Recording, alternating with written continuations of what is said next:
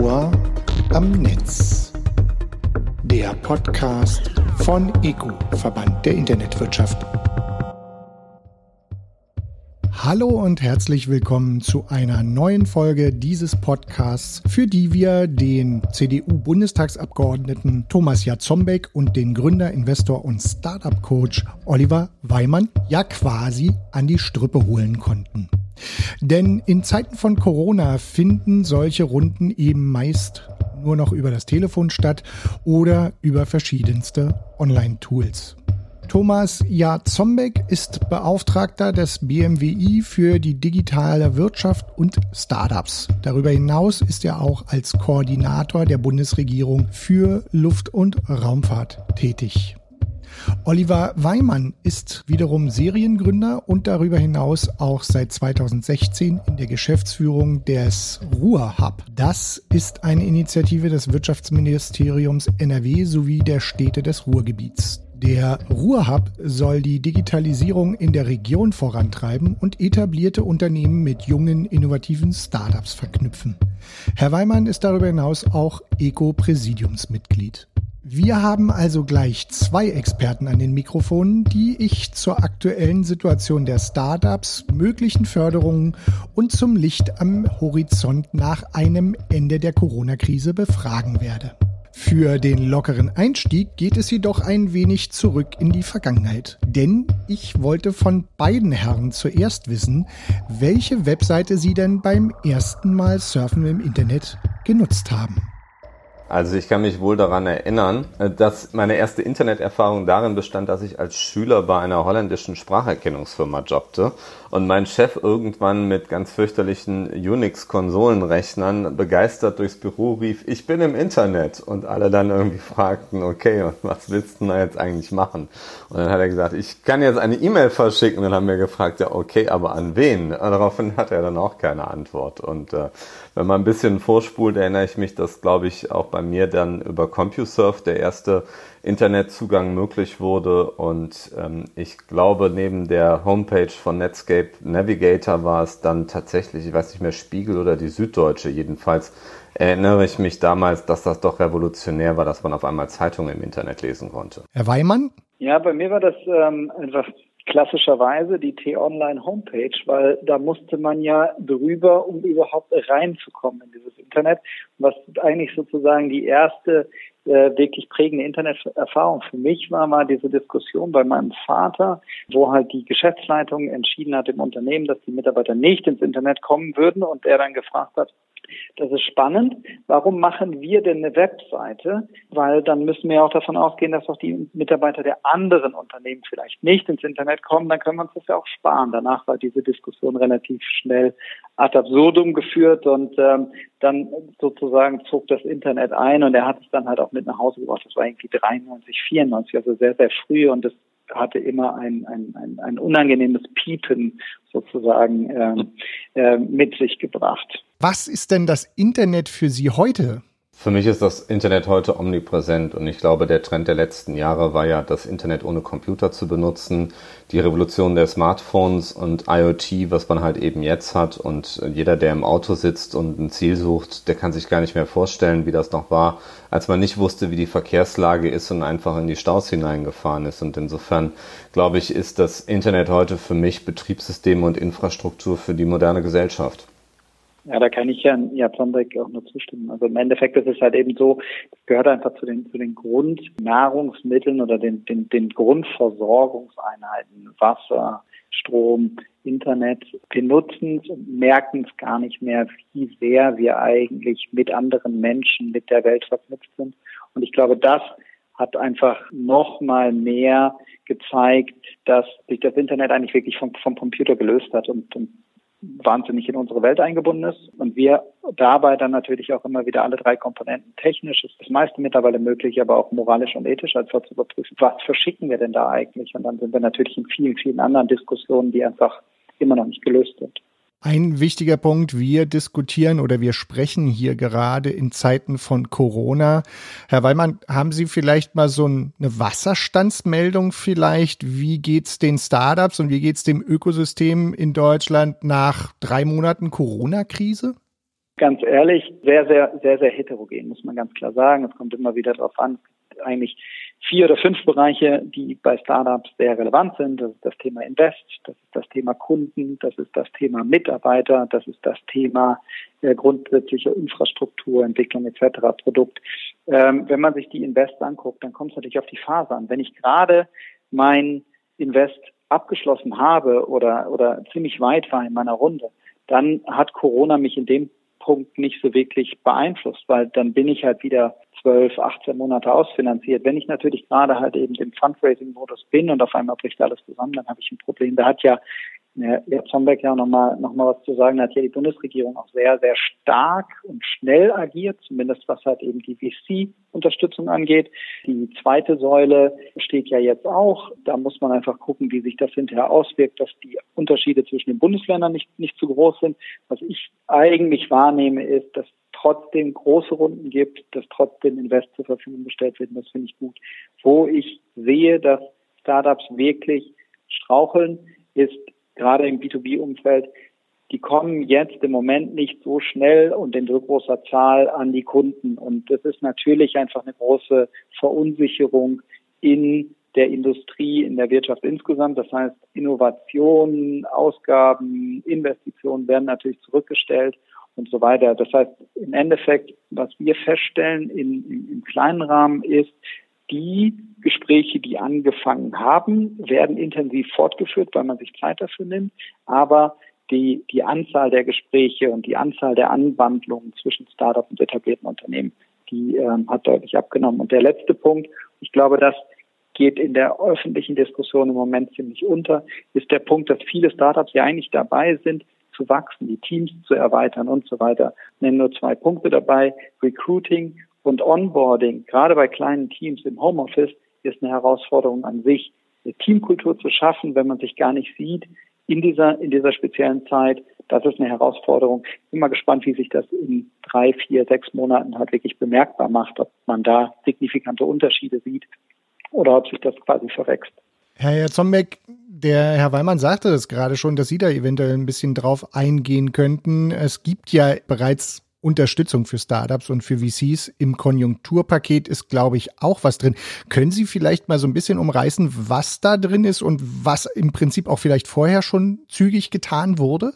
Ja, also was wir erstmal gemacht haben für alle, ähm, ist ein Instrument, was in der Finanzmarktkrise 2008 schon sehr erfolgreich war, das Kurzarbeitergeld. Und ich hatte unlängst einen gemeinsamen Call mit einer Kollegin aus Frankreich und die Franzosen haben dann zum Beispiel jetzt das Kurzarbeitergeld übernommen und sie haben es dann zum Beispiel auch in ihre Start-up-Unterstützungsmaßnahmen gleich mit eingerechnet. So was haben wir nicht getan. Bei uns steht das isoliert, weil es für alle gilt, wirklich von äh, der Ein-Mann-Firma oder der Zwei-Mann-Firma bis zum Großkonzern. Und äh, das Kurzarbeitergeld ist wichtig. Wir übernehmen 60 und bei Familienangehörigen 67 Prozent äh, des Einkommens und neuerdings jetzt auch die kompletten Sozialabgaben. Wir haben zum Zweiten, um Liquidität zu schaffen, die Finanzämter angewiesen, Steuerschulden zu stunden, auch flexibel zu sein, was Vorauszahlungen betrifft.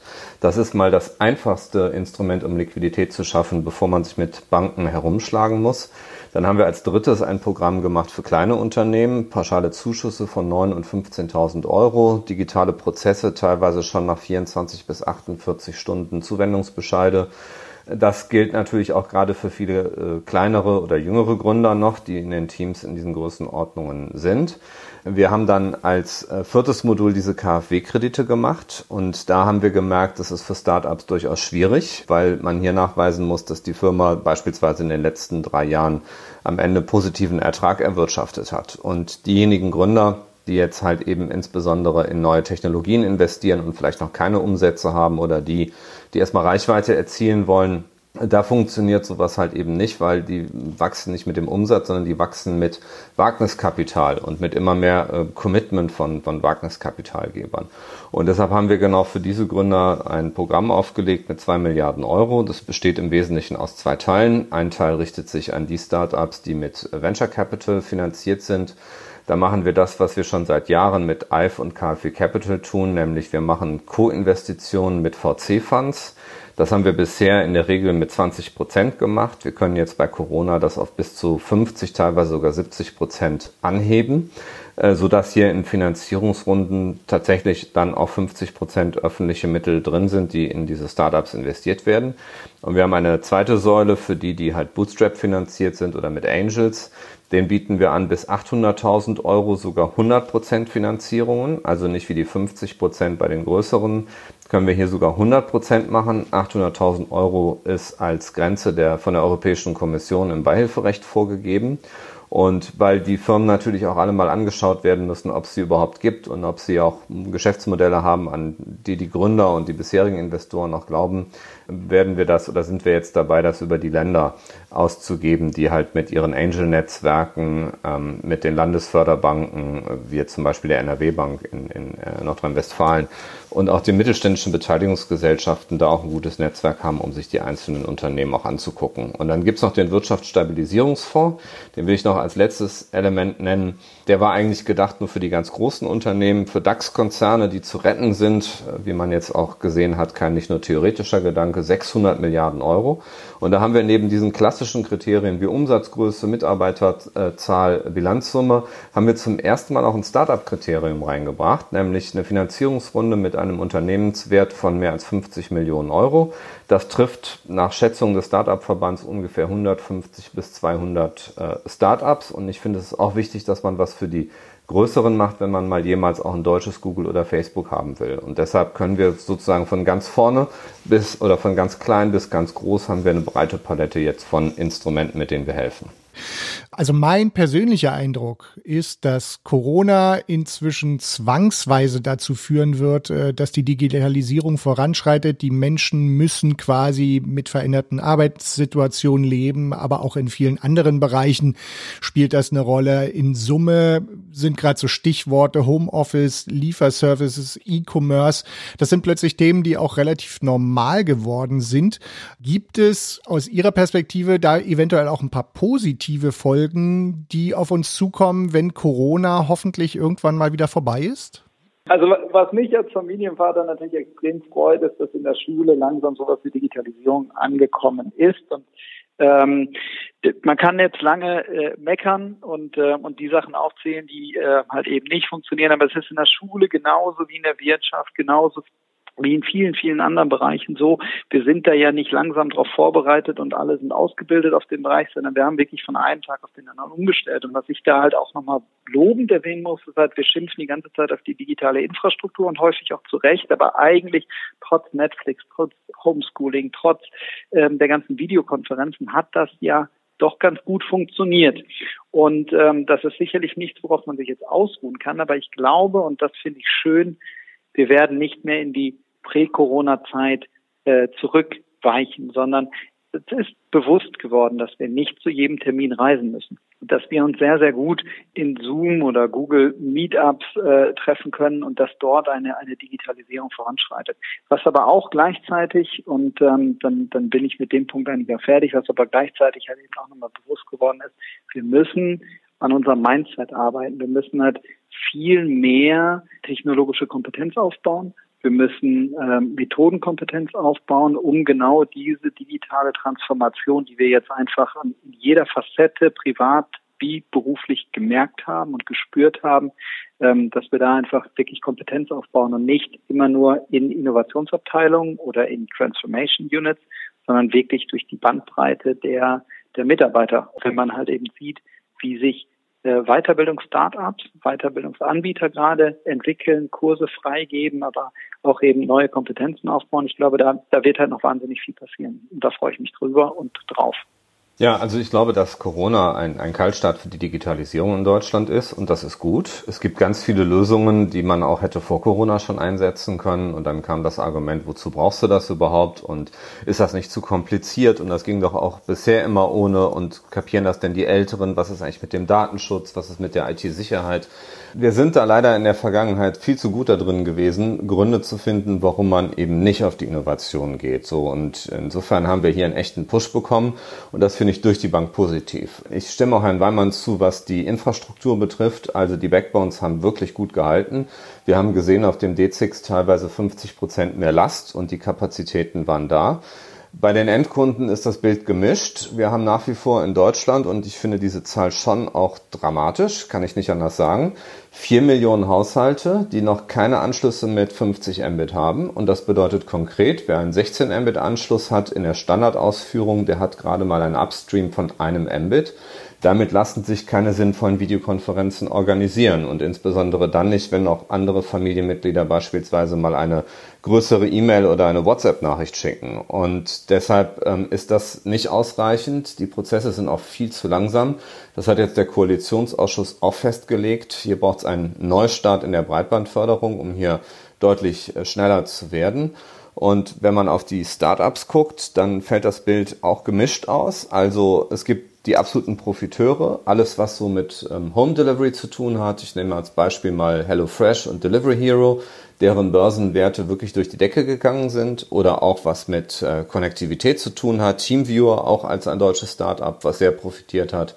Wir sehen auf der anderen Seite aber gerade, wenn es zum Beispiel in den Bereich Reise oder Mobilität geht, auch viele, denen die Umsätze nahezu komplett eingebrochen sind. Völlig unverschuldet auch, aber wenn man nicht in andere Länder reisen darf durch äh, entsprechend politische Vorgaben, dann kann natürlich auch kein Reiseanbieter mehr Geld damit verdienen. Und insofern sehen wir hier ein sehr gemischtes Bild und das ist auch der Grund, warum diese Unterstützungsprogramme so wichtig sind, weil wir natürlich genau denjenigen helfen wollen, die jetzt auch unverschuldet hier in Schwierigkeiten gekommen sind.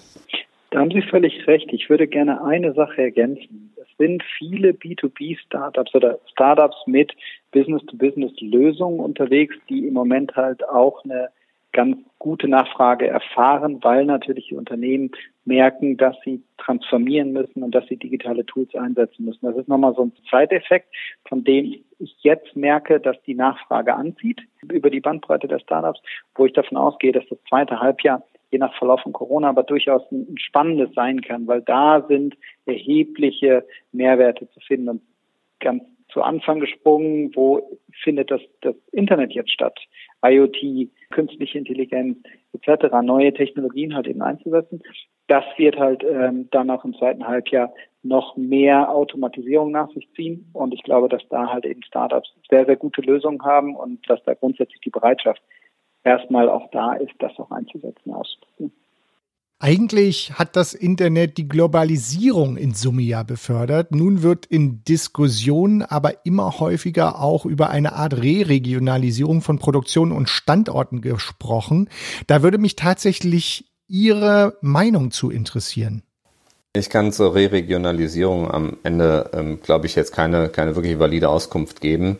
Wir haben zwischendurch ja geglaubt, dass die Turnschuhfabrik, die ähm, irgendwann vor Jahrzehnten nach Asien verlagert wurde wegen der Lohnkosten, dann wieder nach Deutschland zurückgekommen ist und man dann äh, mit eben deutlich höherem Einsatz von Maschinen und Technologie mit sehr viel weniger Mitarbeitern, aber dann wieder bei uns sowas produzieren kann.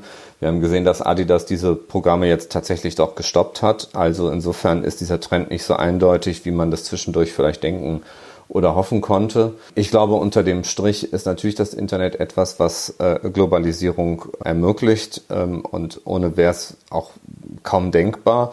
Aber der Trend zur Regionalisierung ist, glaube ich, unabhängig vom Internet vorhanden, weil äh, viele, viele Menschen auch wieder wissen wollen, wo ihre Produkte wirklich herkommen, wollen auch was für die eigene Region tun. Und deshalb sehen wir natürlich seit Jahren, dass Regionalisierung auch ein Trend ist. Äh, vielleicht jetzt weniger in Industrieproduktion oder anderen Dingen, sondern wenn es um Lebensmittel und, und äh, Güter des täglichen Bedarfs geht. Und ich finde, das ist auch eine sehr positive Entwicklung. Total.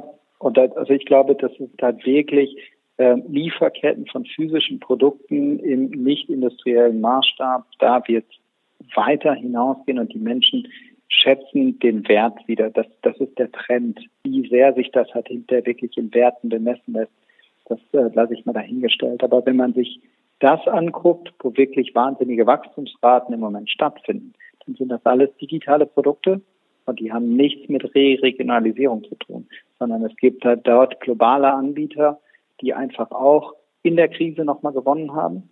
Und wenn man ganz, ganz ehrlich ist, dann ist dort kein europäisches Unternehmen dabei. Und das ist natürlich halt wirklich ein Thema. Wir können uns halt eben darüber freuen. Ich finde es auch wichtig, dass physische Produkte nicht zwangsläufig um die ganze Welt geschickt werden und dass wir dort halt natürlich, wenn wir es vor der Haustür haben, auch ganz andere moralische und ethische Standards halt setzen können. Also wir müssen uns halt auch angucken, wo wird denn gerade wirklich Wachstum betrieben. Ich meine, alle Videokonferenzsysteme, auf denen wir gerade unterwegs sind, wurden halt in Asien oder in Amerika entwickelt. Die Sachen, wo wir gerade halt sozusagen unsere Kauflust, unsere Konsumfreude bedienen, die werden halt eben auch woanders entwickelt. Die kompletten Plattformökonomien, die wurden halt woanders entwickelt. Und das ist ja nicht nur vor 20 Jahren die erste Welle mit Google und mit äh, Amazon, mit Facebook, sondern auch die letzten, die jetzt nachgekommen sind. Halt Zoom ist halt noch nicht so alt oder WeTransfer, die ähm, sind halt eben nicht bei uns entstanden. Von daher ich glaube, in dieser digitalisierten Welt ist Globalisierung immer noch sozusagen die Königsdisziplin. Da wird halt eben globales Wachstum halt generiert. Das kann ich, äh, kann ich nur unterstreichen. Also es ist offensichtlich im Internet, dass die Winner-Takes-it-all-Logik nach wie vor ungebrochen ist. Das heißt, derjenige, der das beste Produkt herstellt und relativ schnell für sich Marktanteile erobert, der ist dann auf dieser Verlaufsbahn äh, des Erfolgs schon so weit vorne, dass er von den anderen kaum eingeholt werden kann. Und deshalb ist das auch so wichtig, dass wir auch nicht nur wirklich bei den kleineren Startups unterstützen, sondern auch wirklich bei den größeren damit reingehen, denn die ziehen ja am Ende auch dann äh, ein gesamtes Ökosystem hinter sich her. Das ist das, was wir auch bei den DAX-Konzernen erleben. Es kann ja immer viel darüber diskutiert werden, ob das sinnvoll ist, DAX-Konzerne an der einen oder anderen Stelle zu unterstützen oder jetzt auch in dieser Wirtschaftskrise.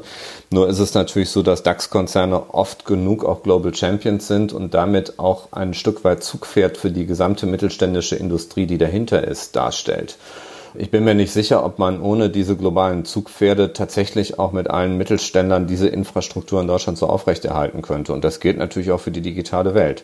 Und da müssen wir was tun. Ein, ein zweiter Punkt ist die Frage dessen, äh, worauf Sie vielleicht auch anspielen, äh, dass Themen wie Maskenproduktion und andere Dinge oder jetzt auch der Streit um CureVac und die vermeintlichen Avancen aus den USA. Äh, wir übernehmen die Firma und dann wird dieses Gegenmittel oder dieser Impfstoff erstmal in den USA eingesetzt.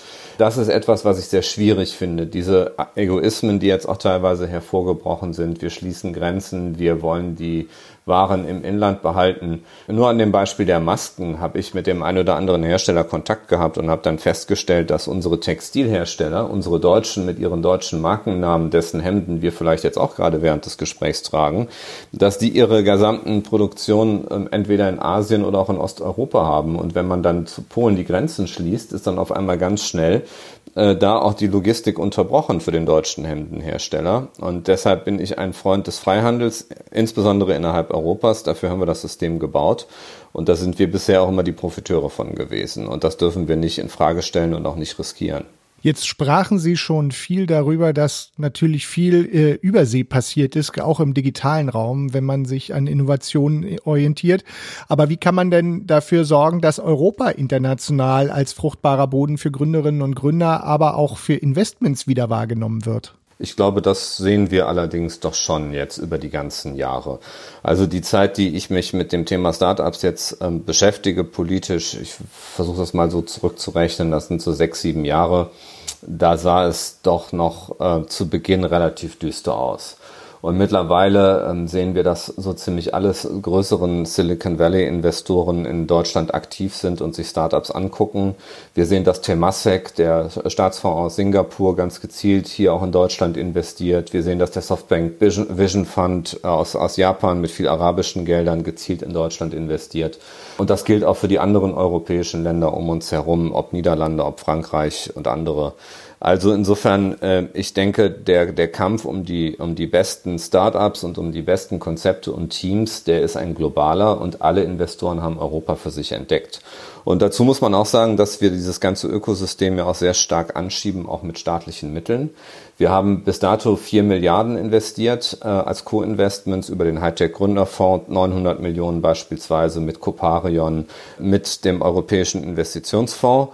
Wir haben jetzt in dieser Periode unter Peter Altmaier diese vier Milliarden verdoppelt. Wir machen jetzt acht Milliarden, also unsere Co-Investments mit dem EIF, jetzt auch neu die KfW Capital, die wir gegründet haben, Programme wie Venture Debt. Ähm, damit sind wir von vier auf acht Milliarden gegangen. Wir packen jetzt nochmal zwei Milliarden drauf für diese Corona-Hilfen, dann sind wir bei zehn.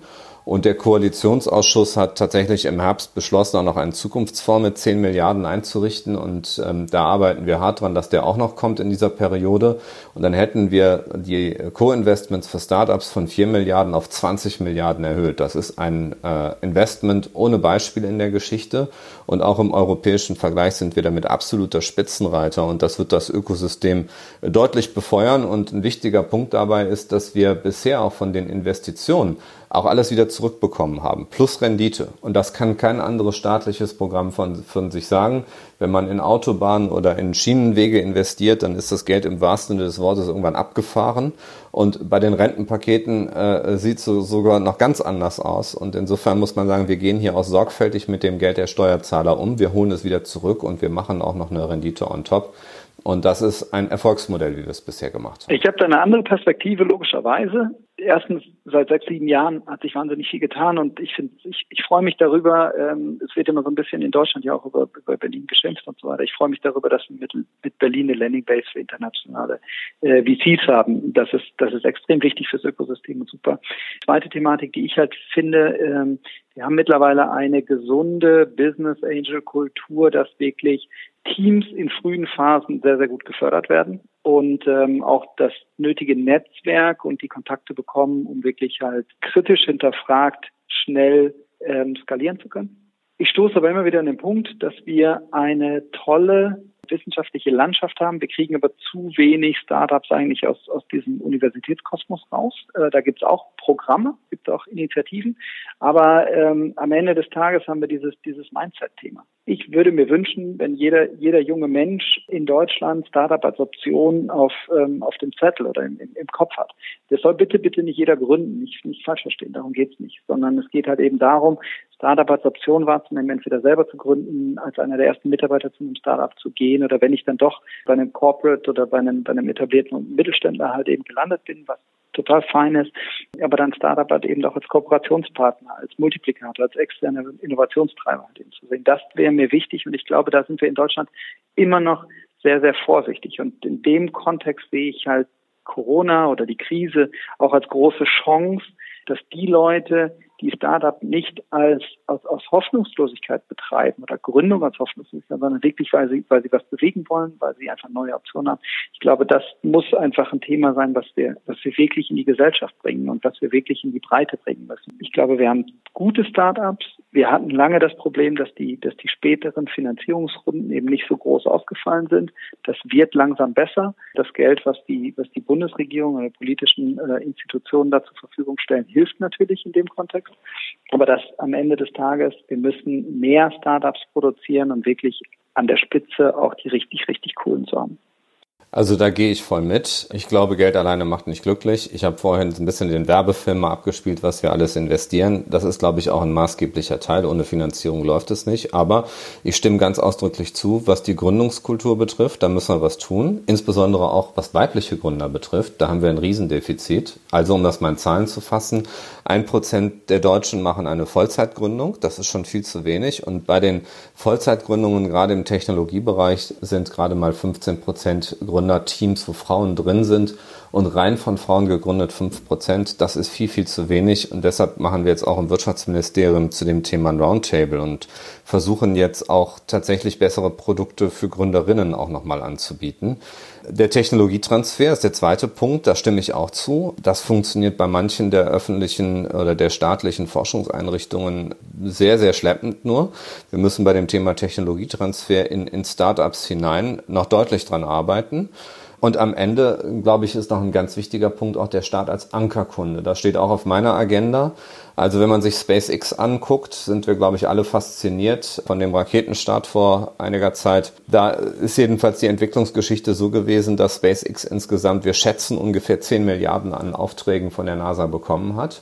Und damit kann man natürlich dann auch ein wirklich tolles globales Produkt bauen. Und ähm, es wird zu viel traditionell beschafft, es wird zu wenig bisher in Innovation, gerade über Startups investiert. Und diesen Sprung, diese NASA SpaceX Strategie müssen wir in Deutschland auch implementieren in verschiedenen Bereichen.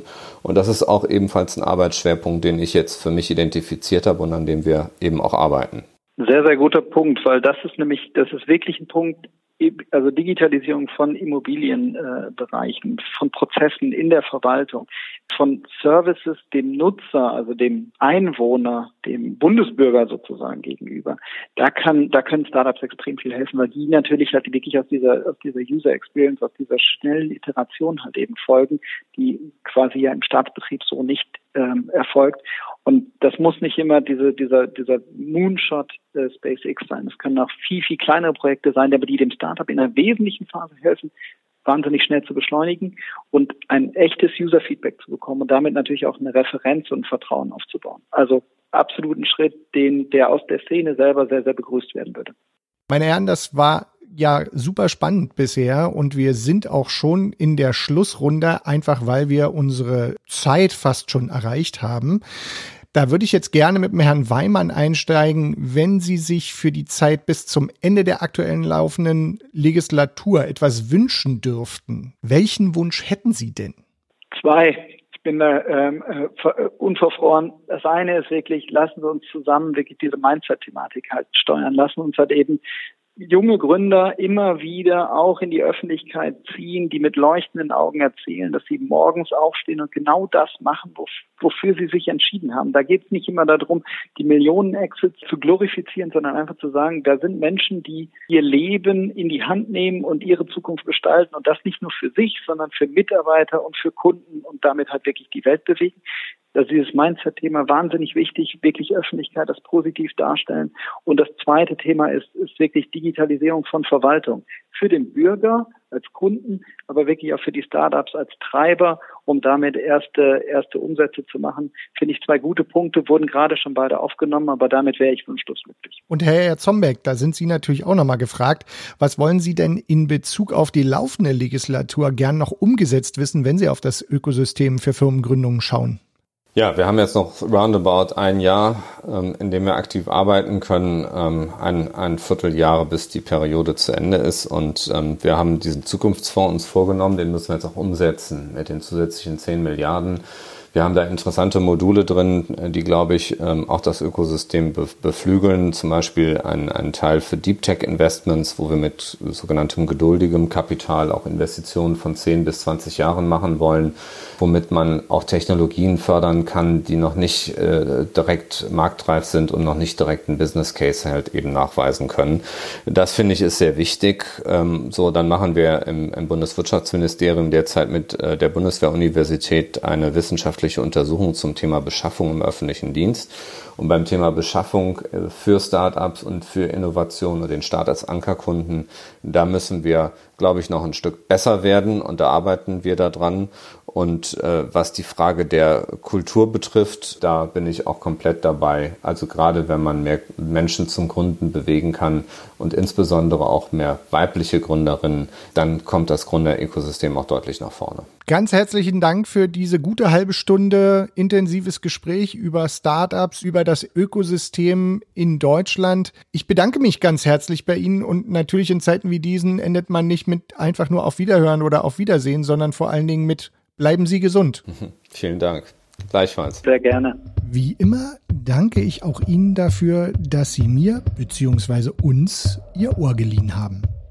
Sollte Ihnen diese Folge einen Mehrwert mitgegeben haben, dann würde ich mich sehr freuen, wenn Sie auf unser 14-tägiges Format in Ihrem Kreis aufmerksam machen könnten. Doch was wirklich zählt in diesen Zeiten ist, bleiben Sie gesund und auf Wiederhören.